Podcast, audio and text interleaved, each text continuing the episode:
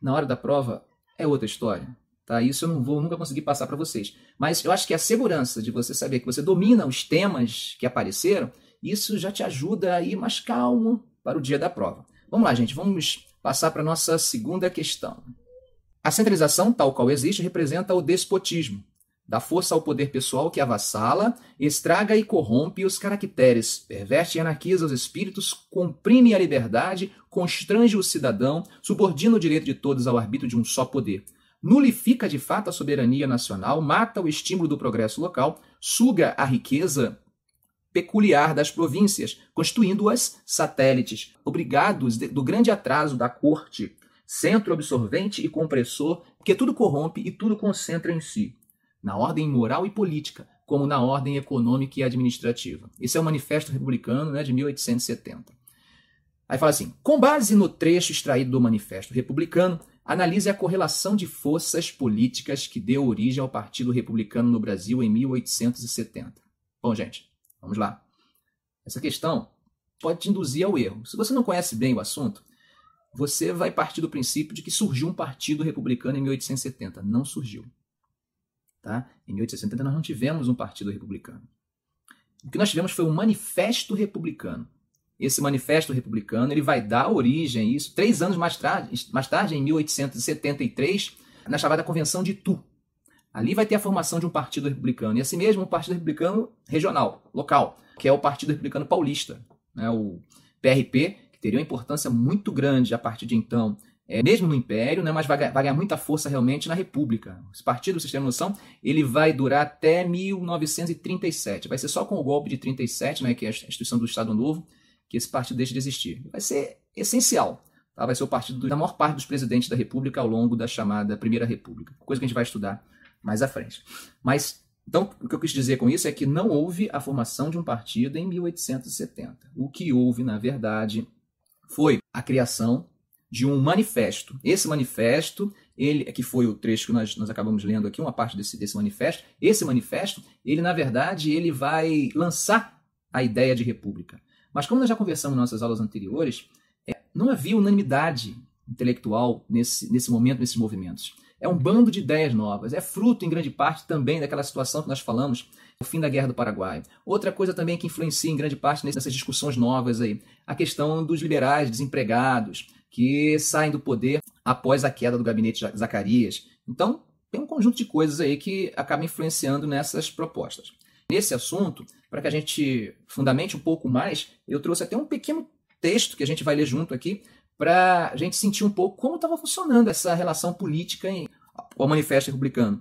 Tanto que você percebe que alguns que se diziam republicanos, depois eles mudam de lado, porque as coisas não estavam bem organizadas ainda, tá? É apenas um manifesto. E pelo enunciado, você não sabe muito bem, você já entra na deixa do, de quem fez a questão ali, marca como se fosse em 70 que nascesse esse partido, né? Que esse partido, na verdade, não existia. Não chegaram aqui no Rio de Janeiro, pelo menos não chegaram a criar esse partido. Bom, vamos lá, texto, botei aqui um texto para nossa reflexão. vamos ler juntos. O Partido Progressista racha. Os liberais revoltados fazem manifestos acusando o imperador de tirania. Os liberais radicais exigiam reforma ou revolução.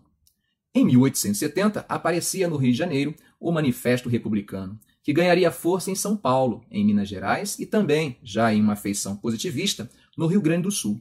Não foi capaz, entretanto, de se articular nacionalmente, e muitos de seus propositores de primeira hora acabaram voltando às fileiras do Partido Liberal quando este voltou ao poder em 1878, dez anos depois, né?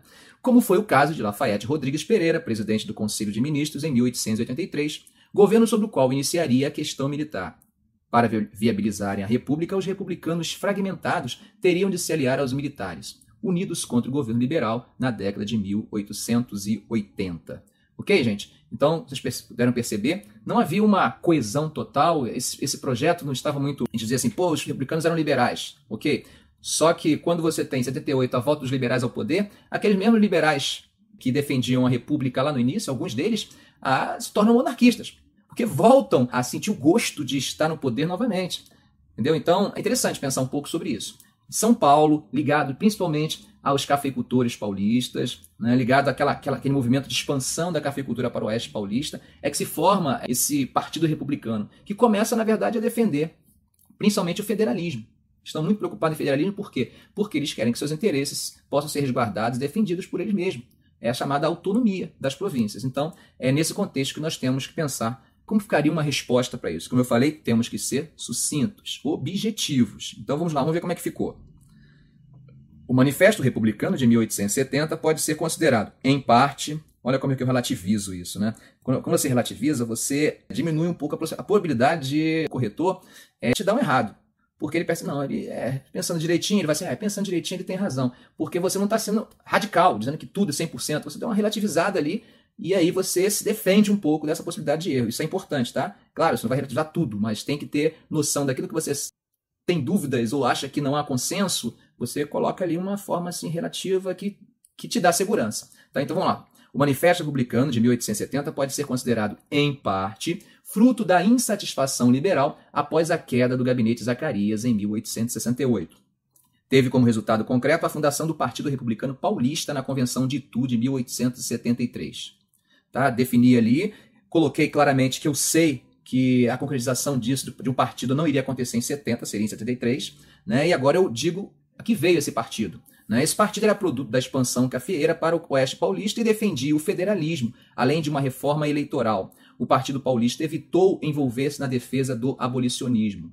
Tá? Isso foi uma marca do Partido Paulista. Ele, por mais republicano que ele fosse, a questão do, da escravidão, ele evitou tomar partido. Uma outra coisa interessante é quando nós pensamos na questão eleitoral, né? A pressão vai, vai fazer com que o governo ele acabe fazendo várias reformas, tá? Para atender